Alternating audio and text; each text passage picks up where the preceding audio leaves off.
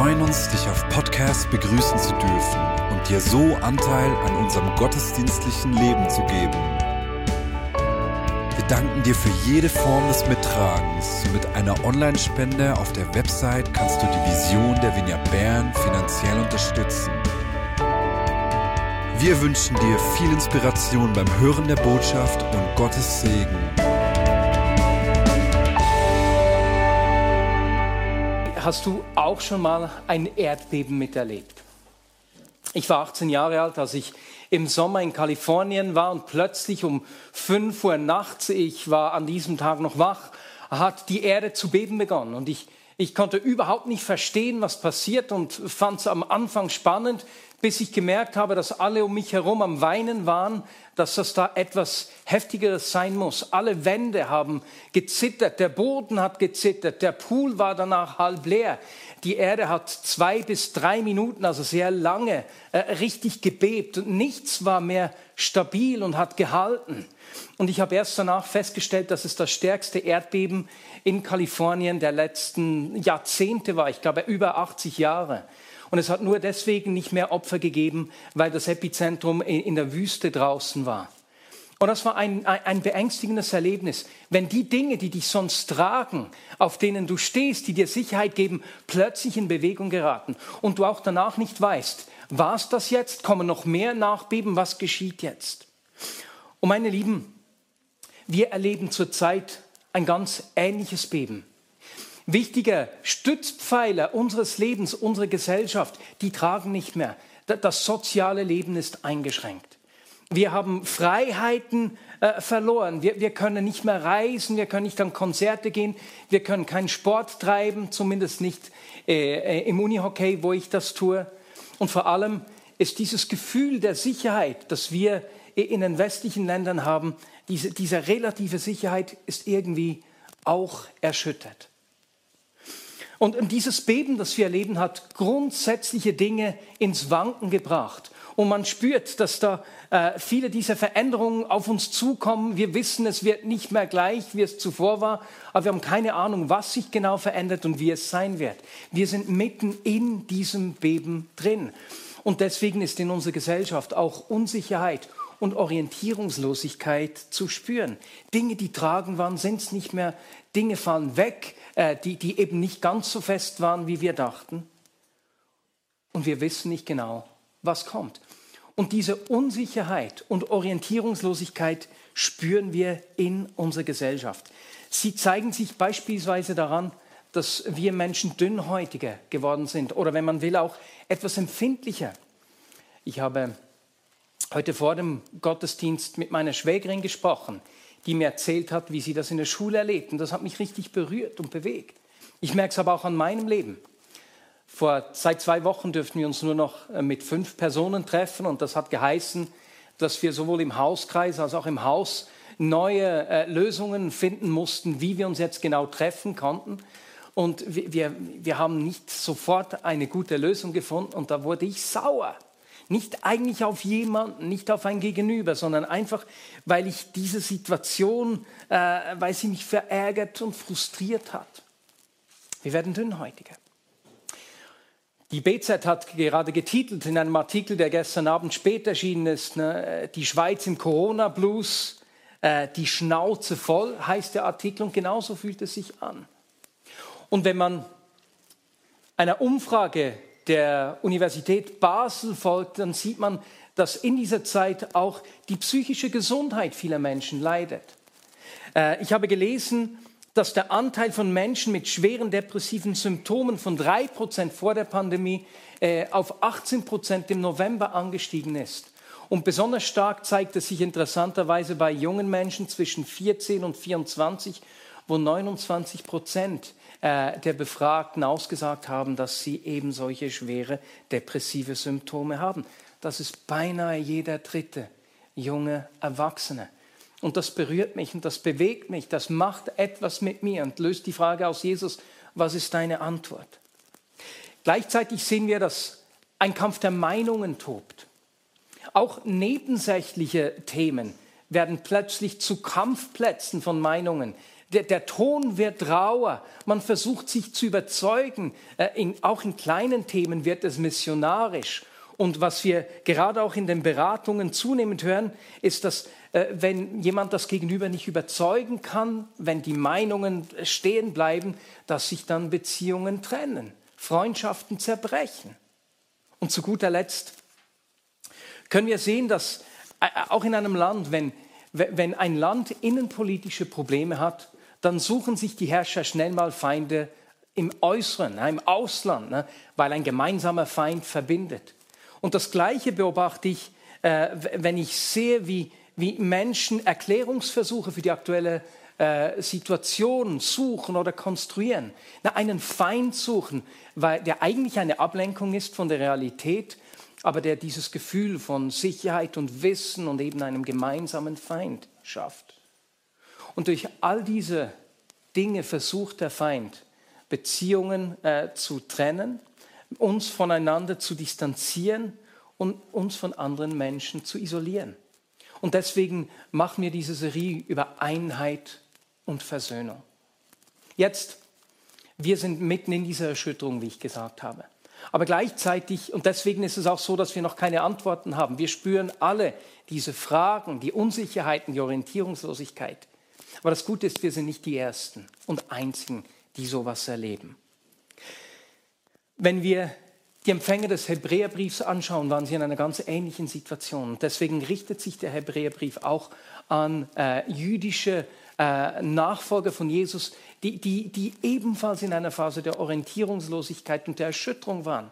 Sie wurden verfolgt. Man hat ihnen ihre Güter weggenommen. Man hat sie öffentlich denunziert und bestraft, sie ins Gefängnis gesteckt. Und, und, diese Verfolgung hat auch bei ihnen dieses Gefühl der Ohnmacht, der, der Hilflosigkeit und Orientierungslosigkeit ausgelöst. Und deswegen hat der Autor des Hebräerbriefs ihnen in diese Situation hineingeschrieben, um sie zu ermutigen. Und wir wollen miteinander lesen, wie er sie in dieser Situation äh, welche Tools, welche, welche Worte er hier an sie gerichtet hat. Und wir lesen im Hebräer 12, Verse 1 und 2. Ihr merkt, wir beginnen relativ weit hinten. In den ersten Kapiteln schildert er die Schönheit von Jesus mit Bildern, die den jüdischen Gläubigen aus ihrer Kultur sehr, sehr äh, bekannt waren und wichtig waren und hat damit die Größe von Jesus geschildert und kommt dann jetzt hier eben zum, Vers 12, äh, zum Kapitel 12. Da wir eine so große Wolke von Zeugen um uns haben, wollen auch wir, wie Läufer bei einem Wettkampf, mit aller Ausdauer dem Ziel entgegenlaufen. Wir wollen alles ablegen, was uns beim Laufen hindert, uns von der Sünde trennen, die uns so leicht gefangen nimmt, und unseren Blick auf Jesus richten, den Wegbereiter des Glaubens, der uns ans Ziel vorausgegangen ist. Ich liebe Sport. Ich liebe Wettkämpfe. Ich eigentlich jeder Art. Am meisten ähm, bewegt mich der SC Bern, der Schlittschuhclub Bern, wenn man da in der Postfinance Arena steht mit 17.000 Fans, die, die dich anfeuern, das reißt mich jeweils auch mit. Und genau dieses Bild hat der Autor hier vor Augen. Im Kapitel 11 hat er äh, Zeugen geschildert aus der Geschichte des Volkes Israels, die, die, ihr Vertrauen auf Gott gesetzt haben und sagten, und diese Wolke der Zeugen, die geht euch voran und sie feuern euch auf eurem Lauf an. Weißt du was? Das sind diese Wolken der Zeugen, Menschen, die uns vorausgegangen sind, die dich anfeuern in der jetzigen Situation, deren Beispiel uns ansteckt, uns inspiriert und uns ermutigt. Menschen, die auch schon Widerstände durchgestanden haben. Hey, und die Frage ist, wen feuern wir an? Wen feuerst du an? Der Text erinnert uns daran, dass wir uns auf einem Ausdauerlauf befinden. Es ist nicht ein Sprint. Du musst nicht alles jetzt schon wissen, alle Fragen geklärt haben. Teile deine Kräfte, sowohl die körperlichen, deine seelischen, aber auch die geistlichen Kräfte gut ein. Stell dich auf einen weiteren Lauf ein. Und wie bei einem Athleten in einem Rennen fordert der Autor sie auch auf, hey Leute, legt Gewicht ab. Bei einem, bei einem Rennen, wir haben das Bild von der Tour de France gesehen, da versucht man möglichst wenig Gewicht zu haben, weil das hindert dich beim Fahren auf diese, auf den Tourmalet oder die anderen Pässe rauf. Legt Gewicht ab, unnützes Gewicht, das ihr mitschleppt. Auch Sünde, die dich beim Laufen hindert. Was kann das bei uns sein? Machst du dir Sorgen um Dinge, die eigentlich unnötig sind, wo du schnell merkst, hey, ich habe mich für nichts gesorgt? Oder ärgerst du dich unnötig über Dinge? Schleppst du langjährige Verletzungen und Schmerzen mit, die du loswerden könntest, wenn du Menschen vergibst? Oder eben Schmerzen, äh, die, die du loslassen könntest, wenn du dich auf einen Trauerprozess einlässt? Legt alles ab, was euch beim Laufen hindert. Und dann fordert uns der Autor auf, und wenn ihr müde werdet und wenn ihr die Orientierung verliert, wenn ihr den Mut, wenn euch der Mut verlässt, richtet euren Blick auf Jesus. Lisi Rona hat uns diese Woche am äh, Staffgebet ein gutes Bild dafür gegeben. Zwar hat sie uns geschildert, wie es ihr auf dem Boot schnell mal, wie sie da schnell seekrank wird. Und ich habe mich erinnert äh, an eine äh, Situation, als ich mit 15 anderen Menschen zusammen auf dem Meer war, auf dem Schiff zu einer Insel und es hat hohe Wellen gehabt und auch da, es hat mir zuerst gefallen, es war spannend, bis ich gemerkt habe, dass die Menschen um mich herum alle am Erbrechen sind. Und Caro, weil sie mehr Erfahrung hat, mit ihren Eltern auch mal Segen war, hat mir gesagt, Marius, du musst einen fixen Punkt am Horizont fixieren, deinen Blick darauf richten. Und das hat mir so sehr geholfen. Und weißt du was, wenn Dinge erschüttert sind, wenn Dinge ins Wanken geraten, brauchen auch wir diesen fixen Blick auf Dinge, die sich nicht verändern. Diesen Blick auf Jesus, den der Autor des Hebräerbriefs hier den, äh, den jüdischen Lesern vor Augen führt. Wir brauchen diesen Blick auf Jesus, denn er ändert sich nicht. Er bleibt der gleiche gestern, heute und in Ewigkeit. Seine Liebe zu dir ist unveränderlich. Seine guten Gedanken über dir sind auch morgen dieselben. Seine Nähe, wie ich gesagt habe, er kennt kein Distancing. Er hat verheißen, dass er uns nahe ist, dass er immer bei uns ist. Er wird uns auch morgen einladen, uns auf sein Wirken einlassen, einzulassen, unabhängig davon, wie die Umstände sind. Richtet euren Blick auf Jesus, der uns ans Ziel vorausgegangen ist. Wie kannst du das ganz praktisch machen? Führ dir seine Nähe und seine Liebe vor Augen. Öffne dich, streck dich aus. Jesus, ich will dir begegnen. Ich weiß, du hast versprochen, dass du nahe bist. Begegne mir, da wo ich bin. Sprich mit ihm und sprich über ihn. Lies die Bibel und lass sie an dir wirken. Erinnere dich an Verheißungen, die er dir gegeben hat. Und erinnere dich daran, was er in deinem Leben schon alles getan hat. Weißt du, als Hauskreis können wir uns zurzeit ja nur in Fünfergruppen treffen und nicht als ganze Gruppe. Aber dank der Bibel-App U-Version können wir miteinander Bibel lesen. Und das ist für mich so ermutigend. Wir lesen jeden Tag eine kurze Andacht, einige Verse der Bibel und wir können es danach kommentieren und, und da spüren und zu hören, wie Gott anderen begegnet. Diese Woche haben einige geschrieben, wie Gott in ihrer Geschichte gewirkt hat. Eine Frau hat geschrieben, wie Gott ihr ganz praktisch das Leben gerettet hat, wie sie vor dem Tod stand. Eine andere, wie sie nach einem Unfall ein weißes Licht am Ende des Tunnels gesehen hat und wie Jesus ihr dort begegnet ist. Eine dritte Person schrieb, wie Gott ihr, sie vor einigen Jahren von einem Suizidversuch abgehalten hat. Und dieser Austausch, dieses Lesen, diese Geschichten führen uns Jesus äh, vor Augen, der uns nahe kommt in unserer Situation. Und es richtet unseren Blick aus, es gibt uns Halt und es verbindet uns untereinander. Und so unterstützen wir uns gegenseitig auf diesem Langstreckenlauf, an dem wir uns verbinden, an dem wir miteinander sind. Und es hilft uns gemeinsam aufs Ziel zuzulaufen. Ich bin so dankbar für diesen Hauskreis. Und weißt du, ein Teil, eine Gruppe davon, die hat sich eben gesagt, dass sie sich wöchentlich treffen. Ich habe das vor zwei Wochen schon gesagt, weil sie gesagt haben, hey, wir, wir arbeiten alle äh, im Gesundheitswesen, wir sind alleine und wir, wir können die Dinge, die wir erleben, miteinander verarbeiten. Diese Unterstützung, die sie dort erleben. Meine Lieben, Gemeinschaft ist gerade in stürmischen Zeiten ein Game Changer. Es macht den Unterschied aus. In aller Unterschiedlichkeit. Wenn wir zusammenkommen, sind wir nicht Menschen, die sich um eine Meinung treffen. Diese Einheit wird nicht geschaffen, weil wir alle genau das Gleiche glauben, die gleichen Überzeugungen tragen. Nein, sondern was uns miteinander verbindet, ist dieser Jesus, ist das Wissen, dass er uns begegnet und bei uns ist. Aber diese Gemeinschaft ist ja auch immer wieder herausfordernd. Menschen können uns Kraft kosten. Menschen können äh, uns richtig herausfordern. Und das haben auch die Hebräer erlebt. Und deswegen schreibt der Autor des Hebräerbriefs auch im Kapitel 12, Verse 14 und 15, versucht mit allen Menschen in Frieden zu leben. Das braucht manchmal wirklich einen Aufwand, eben einen Versuch. Es braucht meine Entscheidung. Achtet aufeinander, damit niemand die Gnade Gottes versäumt. Seht zu, dass keine bittere Wurzel unter euch Fuß fassen kann, denn sonst wird sie euch zur Last werden und viele durch ihr Gift verderben. Achtet aufeinander. Versetzt euch ins Gegenüber rein. Versuch in die Schuhe deines Nächsten zu stehen. Dieses Achtsamsein, aufeinander hören, einander hören, einander nahe kommen, äh, ist gar nicht immer so einfach.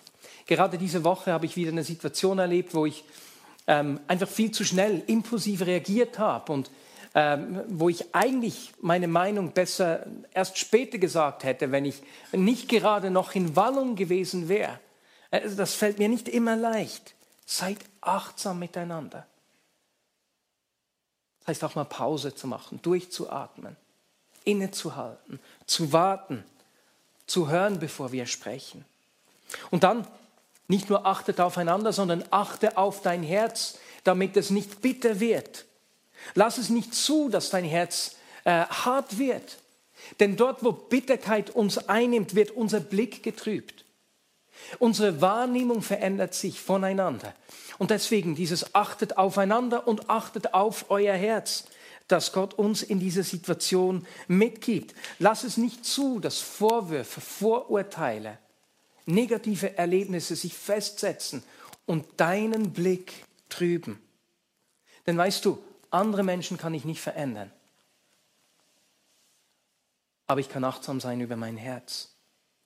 Ich kann mein Herz beeinflussen. Ich kann ihn, der mir vorausgegangen ist, Jesus, auf den ich meinen Blick richte, nahe an mich ranlassen. Und das wollen wir. Gerade in dieser Zeit, denke ich, in der eben diese Unsicherheit spürbar ist ist dieses Ausrichten auf ihn und die Gemeinschaft, das Achten aufeinander und Achten auf unser Herz absolut zentral. Und der Autor des Hebräerbriefs äh, fährt dann weiter und schreibt im Kapitel 13, Verse 1 bis 3, liebt einander mit aufrichtiger Liebe. Dieses liebt einander. Äh, ich habe eine WhatsApp-Message erhalten gestern, das findest du im Neuen Testament 15 Mal oder so. Liebt einander. Liebt einander, liebt einander mit aufrichtiger Liebe. Vergesst nicht, fremden Gastfreundschaft zu erweisen. Denkt an diejenigen, die im Gefängnis sind. Fühlt mit ihnen, als wärt ihr selbst dort. Teilt das Leid derer, die misshandelt werden, als würdet ihr ihren Schmerz am eigenen Körper spüren. Meine lieben Gemeinschaft erkennen wir an dieser aufrichtigen Liebe an dieser Bereitschaft Anteil zu nehmen aneinander. Eben nicht nur unsere Meinung zu vertreten, sondern mitzufühlen mit dem Gegenüber. Eine Liebe, die nicht von Liebesbeweisen äh, abhängig ist, von dem, was das Gegenüber tut. Eine Liebe, die Anteil nimmt und mitfühlt. In dieser Zeit, in der wir diese Erschütterung noch erleben, in dem viele Fragen da sind, ist die Gemeinschaft eine tragende Kraft, ein wahrer Gamechanger. Auch wenn die Beziehung, wenn Menschen immer wieder auch ihren Preis haben und Kraft kostet. Es braucht meine bewusste Entscheidung. Es braucht meinen aktiven Beitrag, mein Herz zu bewahren und auf mein Gegenüber zu achten. Und ich glaube, dass das äh, diese zwei Dinge sind, zu denen Gott und, oder diese drei Dinge sind, zu denen Gott uns in dieser Zeit auch herausfordert und die uns mitgeben will als Hilfe für die Situation, in der wir uns befinden. Richte deinen Blick auf Jesus. Er wird immer bei dir sein. Achte auf den Nächsten und achte auf dein Herz. Denn die Gemeinschaft mit Jesus und die Gemeinschaft mit ihm, äh, miteinander, ist eine Quelle der Kraft, eine Hilfe in dieser Zeit der Unsicherheit, in dieser Zeit der Erschütterung. Und darauf will ich mich einlassen. Und das braucht meinen aktiven Beitrag. Und deswegen, damit kommen wir zum Schluss, lade ich dich ein. Erstens, führ dir vor Augen, hey, diese Unsicherheit und Orientierungslosigkeit ist ganz normal. Es hat mit dieser Erschütterung zu tun, die unsere Welt zurzeit erlebt.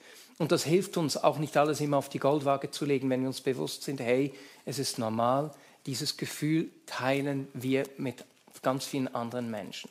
Das einordnen zu können. Zweitens, richte deinen Blick auf Jesus. Führ dir vor Augen, dass er verheißen hat, dass er immer bei dir ist. Lade seine Gegenwart ein. Jesus, und ich lade dich ein, das ganz praktisch zu Hause zu tun. Vielleicht kannst du gleich deine Hände ausstrecken. Wenn es für dich ungewohnt ist, kein Problem. Das ist einfach mehr so ein Zeichen von Offenheit. Ich habe meine Hände offen. Ein Geschenk kannst du auch nur kriegen, wenn du die Hände öffnest. Jesus, begegne uns mit deiner Liebe. Jesus, gerade am Ort, wo wir müde werden, dieser Corona-Blues, von der die BZ schreibt, fülle du uns mit deiner Liebe.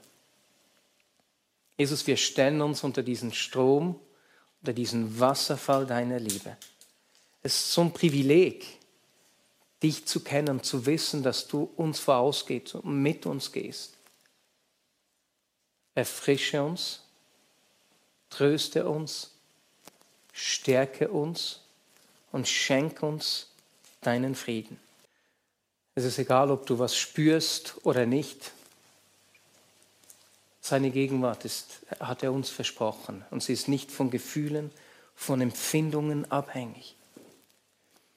Und aus diesem Wissen um seine Nähe, aus diesem Bewusstsein, er liebt mich, er steht zu mir, öffnen wir nun unsere Hände und fragen ihn, Jesus, gibt es Orte, wo ich ähm, Bitterkeit zugelassen habe, wo ich Dinge in Ordnung bringen müsste, wo mein Herz verhärtet ist,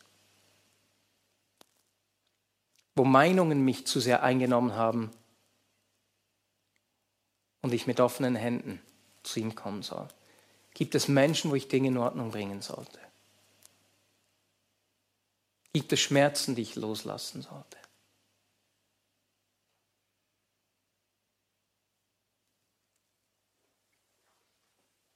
Jesus, zeig du sie uns, denn wir wollen mit einem offenen weichen Herzen zu dir kommen. Einem Herzen, das einfach offen ist und weich ist für deine Nähe und deine Gegenwart. Und wenn dir Dinge eingefallen sind oder eine Person eingefallen ist, dann rufe jemanden an, der, dem du vertraust und sag ihm das, sprich es aus. Teile es einer Person mit, einer Person deines Vertrauens und betet gemeinsam. Betet über diese Situation. Sprecht darüber, was du tun willst. Legt es ab vor Gott. Lass diese Dinge im Gebet los.